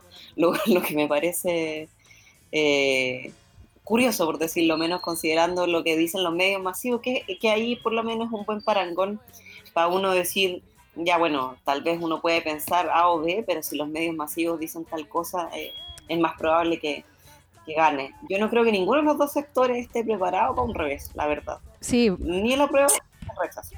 ¿Sabes qué? A mí me pasa de que, eh, bueno, la última elección, que fue justamente la presidencial, eh, el ánimo, el ánimo, eh, bueno, estaba de manifiesto de que iba a ser una, una elección bien estrecha, pero en un punto puede ser de que a mí me haya pasado eso de que no pensé de que iba a volver a ganar Sebastián Piñera y que cuando ganó fue como un shock. Y de repente empezaron todos, eh, sobre todo después de octubre, a manifestar su rechazo con el gobierno.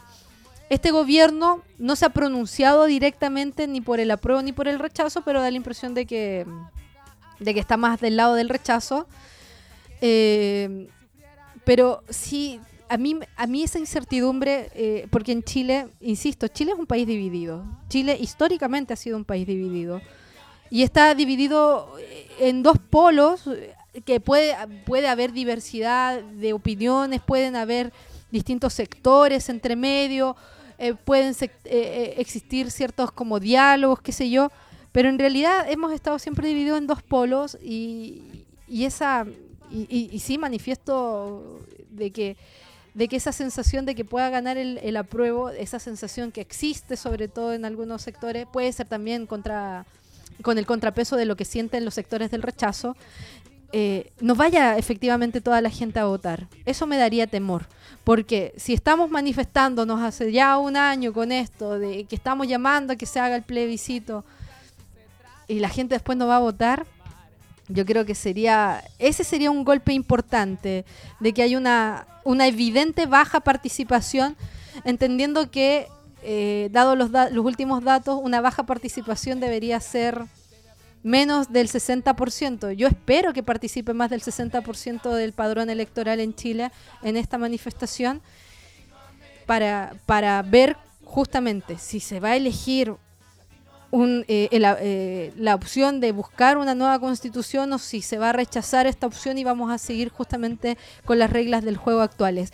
Eh, Marta, nosotros lo habíamos conversado en programas pasados respecto a esta sensación y hasta a lo que se vive en Chile, porque en el año 2005, en el gobierno de Ricardo Lagos, se hicieron reformas. Entonces, les pregunto también al resto, pero quiero partir contigo de por qué estas reformas no fueron suficientes. ¿Y por qué la idea de una reforma? bueno, En antes pregunté por qué la idea de la constitución no se pudo hacer en el gobierno de la Bachelet y se hace ahora, y ahora vuelvo, eh, hago otra pregunta similar, pero la idea de hacer reformas ya no sirve o, no está dentro del, de- del plan. Lo que pasa es que mm, yo creo que tiene, y lo veo, no, no lo tengo todavía demasiado elaborado como mi pensamiento o mi punto de vista, pero tiene que ver con, para mí, con un tema del contrato social y creo que también se puede ver eh, muy, muy patente en el tema, eh, en la crisis que está viviendo Estados Unidos. Eh, el contrato social entre sociedad y, y- y, no sé, como élite política, económica, eh, empresariado, todo eso eh, se rige ba- ba- bajo ciertas reglas. Eh, cómo nos organizamos como sociedad también tiene cer- ciertas reglas y todo, pero creo que el nivel de eh, pobreza, pobreza multidimensional, el nivel de, de, de deshumanización que está experimentando el, pueblo chileno viviendo en Chile, todos los días yendo a trabajar por un sueldo que no te alcanza, eh, recibiendo una educación paupérrima, no pudiendo acceder a, cosas básicas, hace que ese contrato social o de paz social eh, se rompa, se rompa y, creo que eh, creo que en el fondo el contrato social acá en Chile siempre ha estado como con sangre, con sangre. Siempre se, ha, siempre se ha pactado no libremente, sino desde la amenaza de, de, por ejemplo, una dictadura, en la época de Ricardo Lagos también, como desde, desde confórmense, porque antes éramos muy pobres, como la gente no tenía zapatos, como y es verdad, Chile realmente era un, era un país muy, muy pobre. Lo que pasa es que ahora, desde mi punto de vista, sigue siendo pobre, pero es una pobreza como, como que tiene otras dimensiones. Entonces, me, me, parece que como que nuestra democracia es como, no sé, ¿quién dijo eso? Que era una democracia tutelada. y me parece que la deshumanización de nuestra vida eh, por parte del capitalismo y bajo un silencio cómplice de una elite política, empresarial, eh, eh, se rompió. Me parece que eso es como, como que hay que llegar a puntos bien bajos de nuestra, de nuestra deshumanización para que se rompa ese contrato, pienso. Y que ese contrato en el fondo es la constitución. Pero igual, igual me gusta lo que, lo que dice la Caro que, en verdad uno no anda como, como, como simple ciudadano, uno no anda pensando en la constitución y en la Carta Magna ni nada de eso. Pero sí, em, eh, sí uno estaba enojado porque no se hacía imposible vivir en Chile. Todavía, ahora como que todavía es un poco imposible, solamente que hay como una luz de esperanza, como una necesidad de seguir avanzando, como una cosa así. Entonces, por ejemplo, ya en el 2005 me, da la impresión de que todavía eh, este contrato social, como, como esta democracia tutelada, todavía operaba bajo, bajo el... A mí me gustan como las dimensiones simbólicas de nuestra vida como ciudadana y me, parece que todavía había mucho miedo. Y por eso también eh, porque el trauma se aloja en el cuerpo y en nuestras historias, y ahí me pongo ya más mística, en nuestra, eh, como se aloja en, nuestras generaciones pasadas. Entonces, como que llega un punto en que ya tenéis que, tenéis que hacer circular la, información nomás y sale a juego y bueno, queda la embarrada. Me da la impresión de que en ese sentido eh, el 2005 no se podía hacer porque todavía circulaba una información como de, miedo, de trauma, de, de, eh, esa cosa que se decía en Chile de, bueno, a mí que a mí me da lo mismo quien salga presidente, porque igual hay que, mañana igual yo salgo a trabajar, es como esa necesidad de seguir, seguir pase lo que pase, como seguir no sé si, no sé si respondo lo que me preguntas. Sí, sí, porque en el fondo justamente si ya las reformas, eh, eh, o sea, las reformas que se hicieron en el 2005 ya dejaron de ser impactantes eh, para volver a plantear, hacer reformas a una constitución que ya existe. haciendo ese balance justamente con esa sensación de que da igual lo que pase mañana, hay que seguir viviendo, ¿viste? Pero ahora es como ya, ya, como que ni siquiera quiero seguir viviendo, así como nos quitaron todo excepto, no, no, nos quitaron todo, incluso el miedo, como una cosa así. Entonces, creo que eh, el nivel de deshumanización que, que, que, experimentamos nosotros los ciudadanos chilenos llegaron, llegaron a, puntos tan, tan ah, como bajos y tan impresionantes que ya fue como, se acabó. Esto ya no va más. Entendiendo, entendiendo, chicas, que nosotras igual tenemos una, una, eh, especie de conciencia respecto al proceso que estamos viviendo y, respecto también a, las posibilidades que se, eh, que se van a dar eh, ese día, el día del plebiscito, y también entendiendo que esto puede ser un proceso muy largo. yo les quiero hacer una pregunta que que, me, gustaría que me la respondieran de corazón. Ustedes el día 25, ¿por qué van a, van a votar el apruebo? El porqué de esa decisión de votar apruebo. Pame, ¿por qué tú, que estás por ejemplo en Argentina en estos momentos, por qué para ti es importante votar por el apruebo? Eh, para mí es importante votar por el apruebo, que es mi opción, porque siento que nadie asegura que la constitución que salga realmente nos va a gustar, realmente sea suficiente y sea lo que esperamos, y ahí tiene que ver con todo el tema de las expectativas que hablaba la chica, pero al menos somos parte de ese proceso. Quizás no voy a ser parte de la asamblea que va a ser la constitución, pero sí voy a sentir que de alguna manera soy parte de este proceso y al mismo tiempo, eh, yo que estoy fuera, mi expectativa tampoco es vivir fuera siempre. Mi idea es en algún momento poder volver a Chile, mi familia está toda eh, allá, yo voy bastante, entonces no es que me sienta que no vivo en esa sociedad ni soy parte de, eso- de esa sociedad. Me gustaría en algún momento que esa sociedad donde yo crecí, donde mi hermana creció, sea mejor para el resto de nuestras generaciones. No sé, lo que sea que venga, sobrinos, mis primos más chiquitos, todo. Y em, voy a volver un poquito a la pregunta anterior que respondió Marta. Yo creo que tiene que ver con el miedo, que no se pudo hacer en el momento de, de Lagos, porque el 2005 nuestros padres, nuestros abuelos tenían miedo, eh, se estaban recién saliendo, conformando con lo que había. Y este estallido fue de los secundarios, que fueron quienes jamás vivieron en dictadura ni nada. Y ya después todo el tema de la constitución y el proceso constituyente nació un poco más de nuestra generación, que somos la primera generación que no vivió en dictadura. Entonces, Sí. esos, mie- esos miedos ya no están tanto. Creo que esa es la razón. Caro, ¿por qué tú eh, vas a votar por la elección que... No, tú me imagino que, eh, ya igual lo hemos dicho, vas a votar el apruebo, o mejor dicho, ¿por qué es importante ir a votar este día 25 desde tu perspectiva? Apruebo, como Luli. Eh, es parte formar, es importante es hacer parte de un proceso, como dice Pame. Como la única manera en la que uno puede eh, formar parte de algo mayor es yendo a votar y, y cambiando las cosas.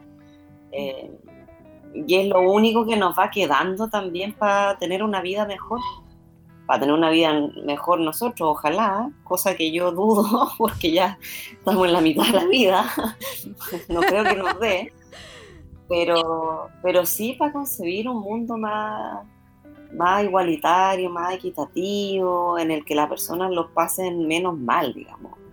Yo creo que eso, de eso se trata y, y teniendo un país tan rico en temas naturales y tal, eh, la única forma de hacer como que las cosas sean más equitativas para que todos tengamos un poquito mejor de calidad de vida, mejorar nuestra calidad de vida. Es, es, tiene que ver con eso y tiene que ver con que de verdad ya no pasó. O sea, esta idea que tiene el rechazo de rechazo para reformar, vamos, han pasado 30 años, no se ha reformado ni un carajo, ¿no?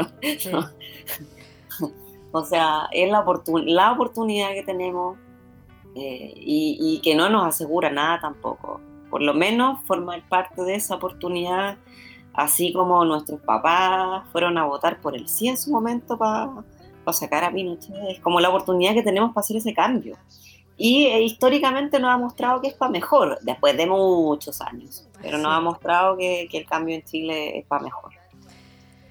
Marta, la misma pregunta. Estaba silenciada, me. Eh, ¿Por qué apruebo? ¿Por qué ir a votar apruebo? Porque, mm, mira, yo ah, quizás acá me, como me desmarco un poco de lo que dicen las chicas, porque en el sentido de yo apruebo y creo obviamente en el poder del voto, pero creo que eso es solo un gesto, solo un gesto de cómo nosotros como construimos ciudadanía, eh, construimos redes, construimos eh, una nación, un país.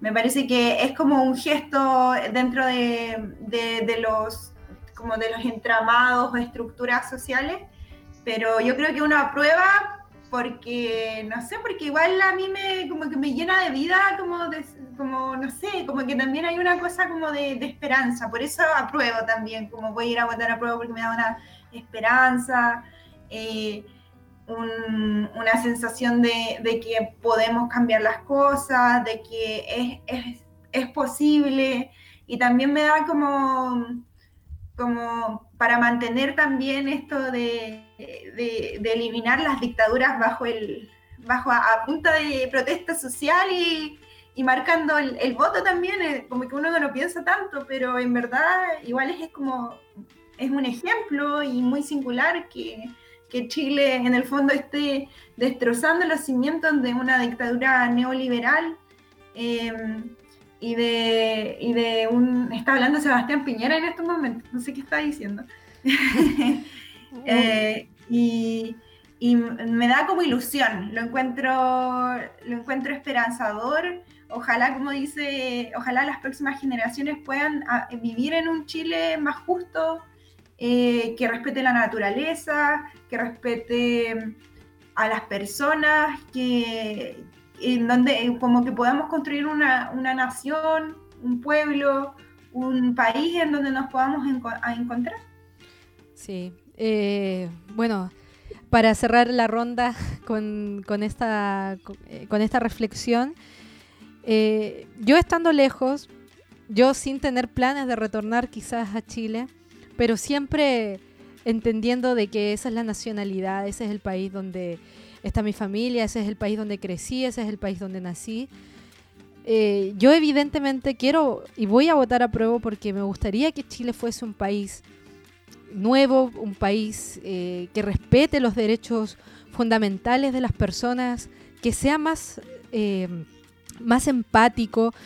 Me ha encantado que las, que las mismas personas hayan tenido por su propia eh, voluntad, hayan decidido congregarse, unirse, manifestarse, hacer ollas comunes, protegerse, cuidarse porque no, era, no estábamos aislados como pensábamos. Em, no, no, éramos apáticos como nos miraban desde el resto del continente.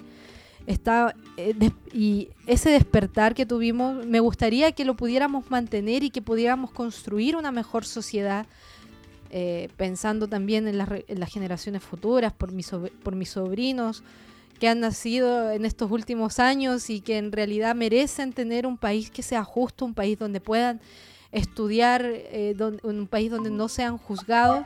Me, me, encantaría, me encantaría en realidad de que, de que si gana el apruebo tengamos esta oportunidad de construir un país más moderno, un país más progresista, un país más solidario, un país, un mejor país para todos, en realidad, para los que están dentro y para los que estamos fuera también.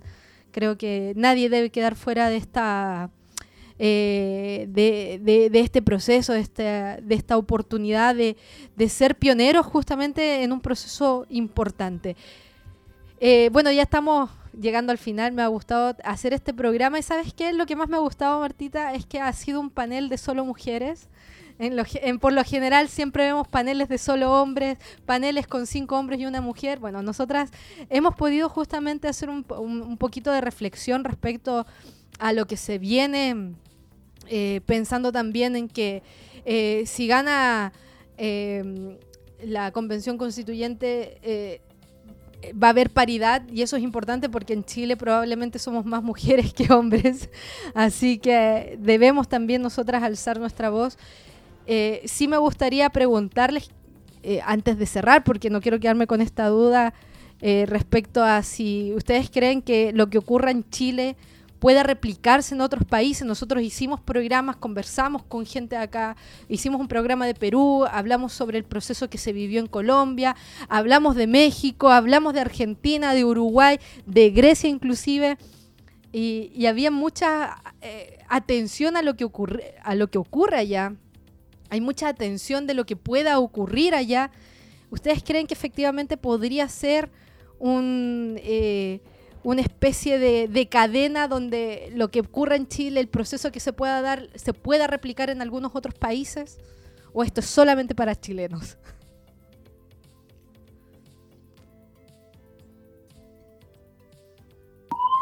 Yo creo que somos únicos. The Chilean Way es una marca registrada. Eh, y la verdad es que siendo justo y respetando los procesos históricos de, de cada país, veo difícil porque además en particular nosotros somos un experimento. Experimento desde tiempos inmemoriales y vamos a seguir siendo un experimento quizás por cuántos años más. Ya nuestra geografía es un experimento, de ahí para adelante veo difícil replicar cualquier otra cosa. Em, pero al menos tiene, tiene cosas distintivas los procesos. Y, y es que hay ciertos despertares alrededor del mundo que, que, son consecuentes con lo que está pasando acá. No sé si es la época, no sé si es las redes sociales, la comunicación, pero hay cosas como destellos de, otros de otros países, pero de Chile en Guay marca registrada.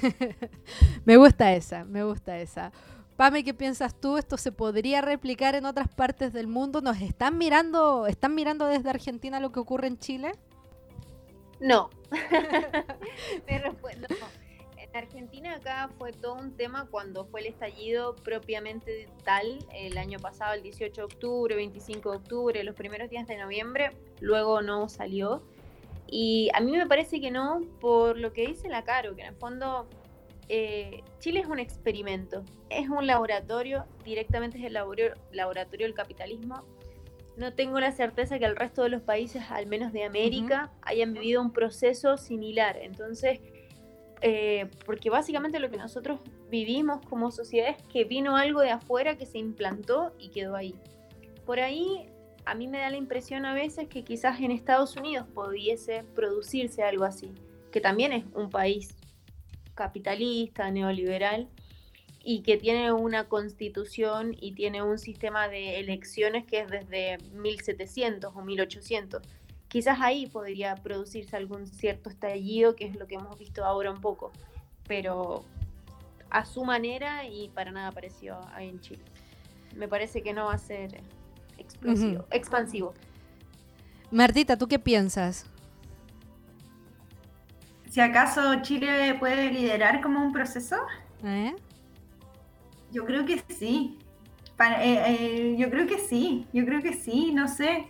Me da la impresión de que en algunos, sí, es verdad lo que dicen las chiquillas, perdón, la, la Carola y Pamela. Es verdad, como que es verdad que somos un experimento, que nuestra, que nuestras eh, como características son muy particulares y todo.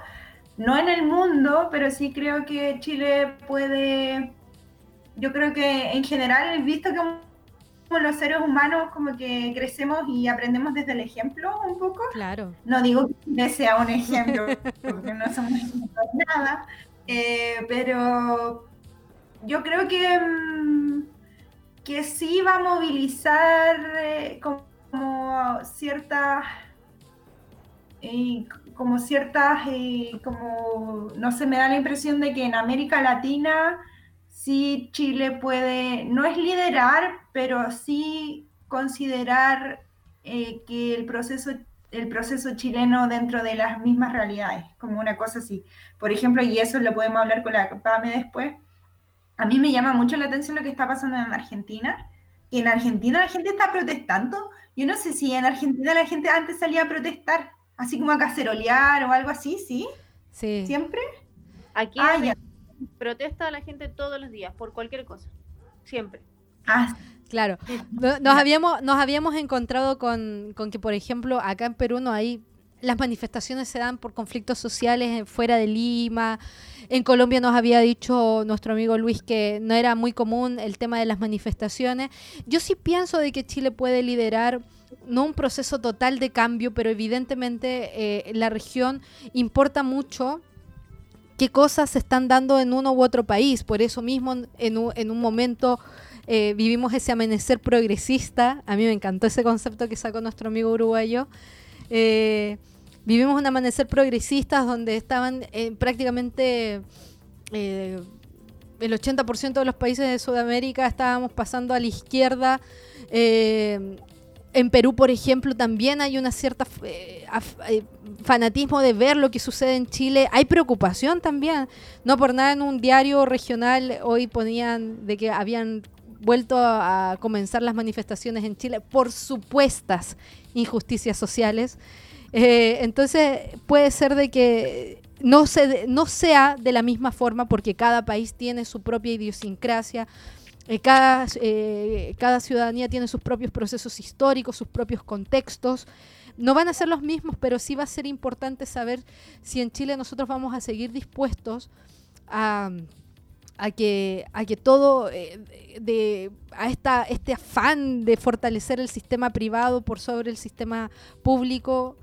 La pandemia también nos ha enseñado de que debemos eh, tener estados mucho más fuertes para enfrentar de mejor manera situaciones que ya se nos ha dicho van a seguir ocurriendo. Chicas, les quiero dar las gracias por haberse sumado eh, al programa de hoy. Eh, vamos a estar compartiéndolo obviamente por nuestras redes sociales. Gracias por sus reflexiones. Eh, gracias por haber compartido también experiencias propias respecto a lo que hemos vivido durante este último año. Y, y- obviamente quedan invitadas para que en alguna otra oportunidad podamos hacer reflexiones de, de lo que ocurre en Chile, de lo que ocurre también fuera de Chile. Eh, gracias Pame por haberte sumado. No sé si quieras hacer un comentario final.